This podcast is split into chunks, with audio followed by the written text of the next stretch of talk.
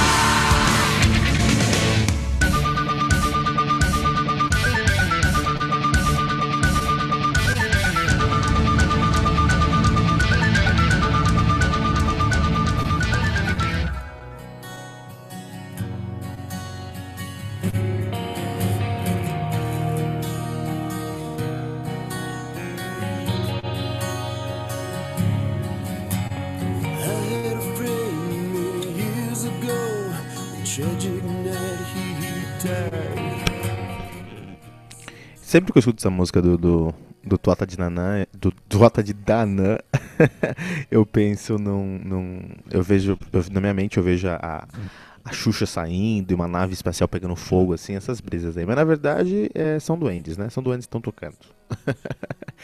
é isso aí, Blabber Metal começou com Bela Natura, Bela Natura do Tuata de Danã, excelente música do folk mineiro, muito bom, muito bom mesmo.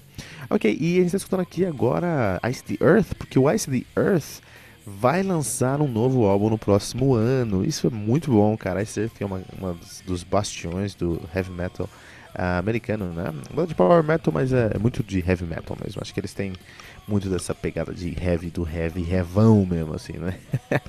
o vocalista, o, desculpa, o guitarrista John Schaefer, ele comentou uh, sobre o álbum, né? Que originalmente deveria se chamar The Judas Goat, mas agora ele mudou o nome para Incorruptible. ele falou que esse álbum foi produzido em. A pré-produção demorou mais ou menos uns três meses, mas a, a produção em si desse álbum vai levar de quatro a de cinco a seis semanas. Que legal isso, né? Isso é um, seria muito bom se isso acontecesse com muitas outras bandas que levam uma produção de até um ano, né, para fazer um álbum, né? As produções do, do Ice sempre são muito profissionais. Uh, sobre. Uh, interessante que ele também falou que, ele, que a banda comprou alguns prédios e esses prédios se tornaram o, a sede, o quartel-general, né?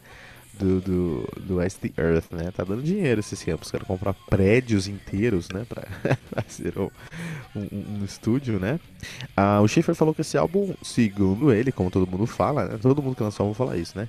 Esse álbum será será, é, figurará entre os, os realmente especiais, como o The Dark Saga, Something Wicked This Way Common, Dystopia. É, vamos ver, né? Não sei. Mas é, esse álbum é interessante que ele, é, ele não vai ter um conceito dentro dele mesmo, mas algumas músicas desse álbum vão ter, é, vão ser, foram feitas, foram feitas para contarem histórias dentro dela mesma. Então é um exercício de concisão, como ele mesmo disse. Nesse exercício de concisão, eles vão contar histórias dentro do própria música. Então, por exemplo, é, é, é, ele falou que vai ter uma música chamada. Um, cadê, cadê? Aqui. Uma música chamada Trail of Tears, que vai contar um pouquinho da história dos nativos americanos. Clear the Way, que vai falar sobre a brigada irlandesa na Batalha de Fredericksburg. E uma música chamada Black Flag, que tem uma temática pirata.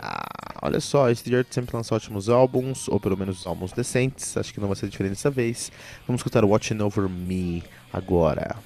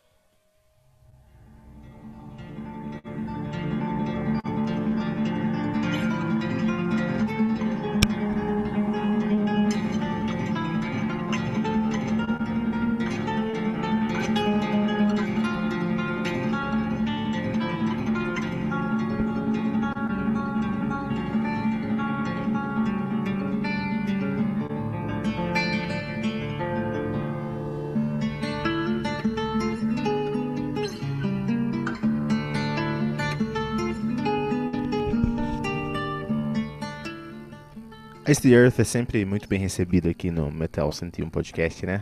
Ice the Earth, eu tenho que tocar mais Ice, Ice the Earth aqui. É um objetivo meu tocar mais Ice Earth aqui. Olha que legal.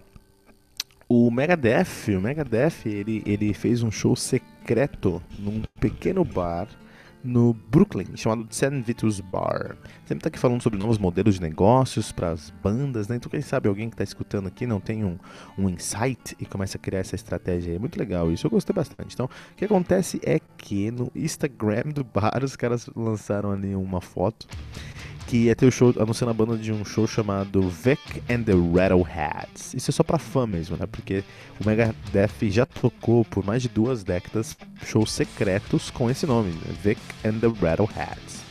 Então, é, eles lançaram, putz, vou ter show aqui do Vic and Rattleheads tudo mais, assim, a galera meio que, ah, pô, que bosta, nem conheço essa banda, né? Mas os fãs já falaram, caraca, meu, isso é o.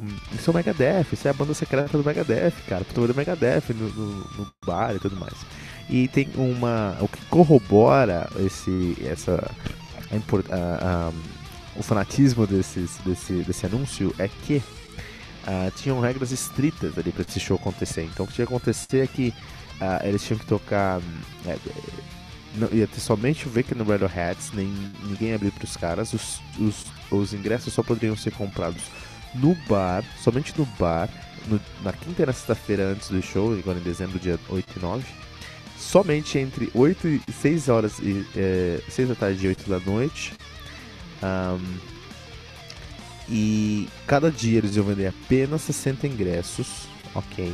60 ingressos apenas, a 50, reais, a 50 dólares, apenas em dinheiro. É, ordem de chegada acabou, acabou. Então é tudo bem específico, na verdade, né, nesse, nesse show dos caras assim, e, pô, lotou e tudo mais, assim. Então é muito legal essa estratégia. Acho que esses shows secretos, com nomes secretos para uma, um público intimista, acho que é uma boa estratégia de marketing. Esperamos aí, olha, imagina se, os, se essas bandas brasileiras que gostamos tanto fizessem shows secretos assim. Eu estaria lá, eu procuraria, eu até faria uma conta no Instagram, Instagram para, para seguir os caras e tentar encontrar um show secreto deles, né? Vamos escutar agora Conquer or Die, uma das músicas mais lourísticas, que colorísticas do Megadeth. Tenho certeza que foi o Loureiro que influenciou essa música no Megadeth. Vamos lá.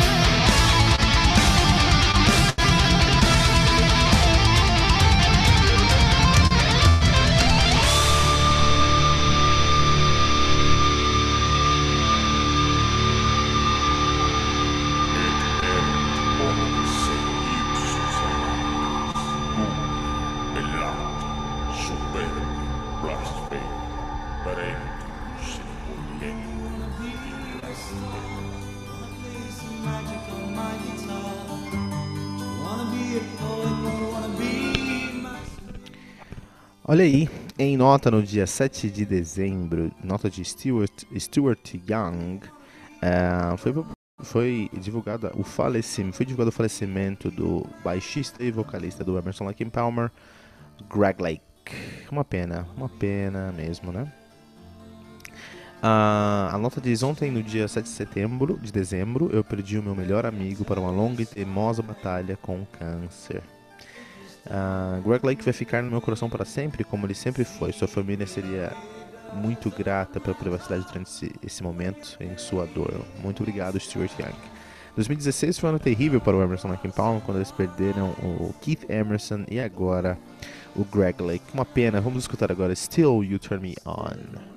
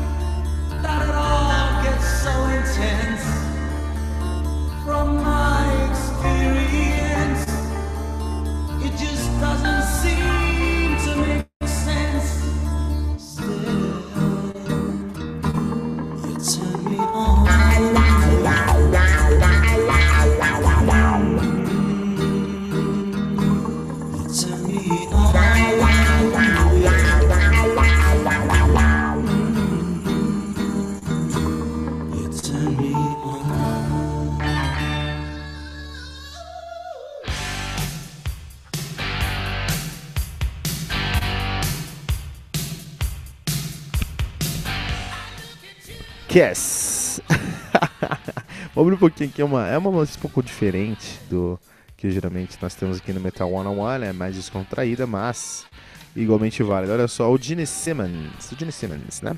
Vamos falar sobre o Gene Simmons. Então, o Chester Burlington, o Bennington, desculpa, vocalista do Linkin Park, aquele que, que canta bem, né? Tem o, o o, o, japonesinho que rima e tem o branquinho que canta bem, que é filho da Cher, né? Não sei se vocês estão ligados, ele é filho da Cher.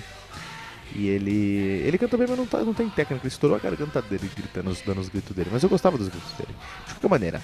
Então ele, ele disse o seguinte: que a primeira vez que ele encontrou o Gene Simmons, ele ficou, caraca, o Gene Simmons, meu, muito louco, né?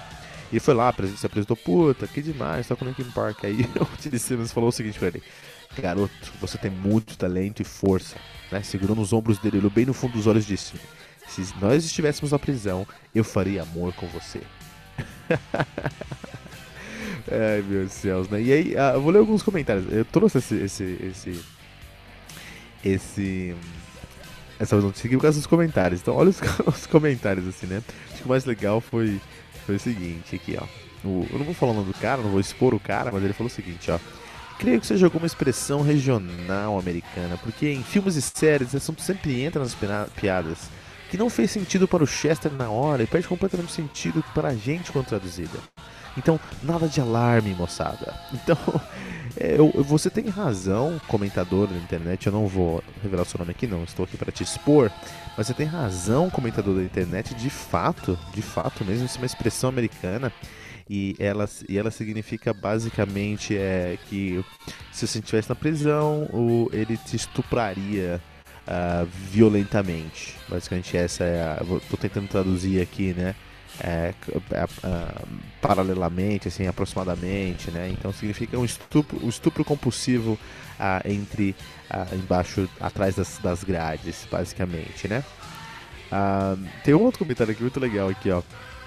Ele falou o seguinte, ó. Um, cadê, cadê, cadê? Eu vou fazer igual de todos, cara. Ó, aqui, ó. Uh, é um, é um, comentador respondendo a outro comentador. Ele fala assim: Desculpa, tá? Ele tem muito talento. Se ele toca new metal ou não. Esse foi o comentário mais engraçado. Talento no metal não existe. Esse, essa notícia que eu vou dedicar ao Gabriel Asbar. Gabriel Asbar, não seja preso. Se você ser preso qualquer dia, você vai acabar como Chester Bennington. Vamos ter Heavens on Fire do Kiss.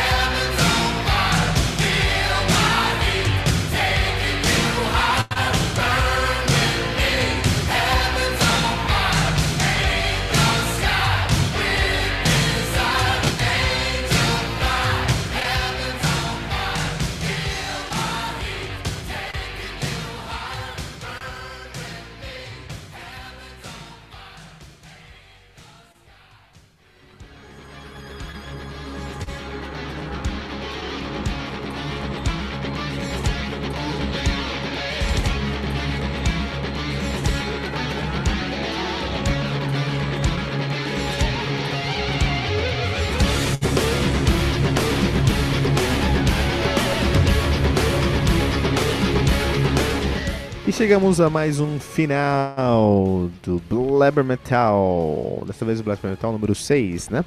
E para você que está conhecendo nosso podcast hoje através de uma indicação de um amigo, através do agregador, através do Tumblr ou até mesmo através do Whiplash, todos os canais nós estaremos presentes. Não deixe de conhecer todo o nosso trabalho lá no metal101podcast.tumblr.com. Lá você vai encontrar todos os nossos posts. Temos dois posts semanais, né? Então já, já temos, já temos uma quantidade é, respeitável de, de material para ser acompanhado lá. Então, por favor, vai lá, vai lá no Metal 101 Podcast para conhecer nosso trabalho, tanto do Metal 101 Podcast quanto do Blabber Metal e nossos especiais também, né?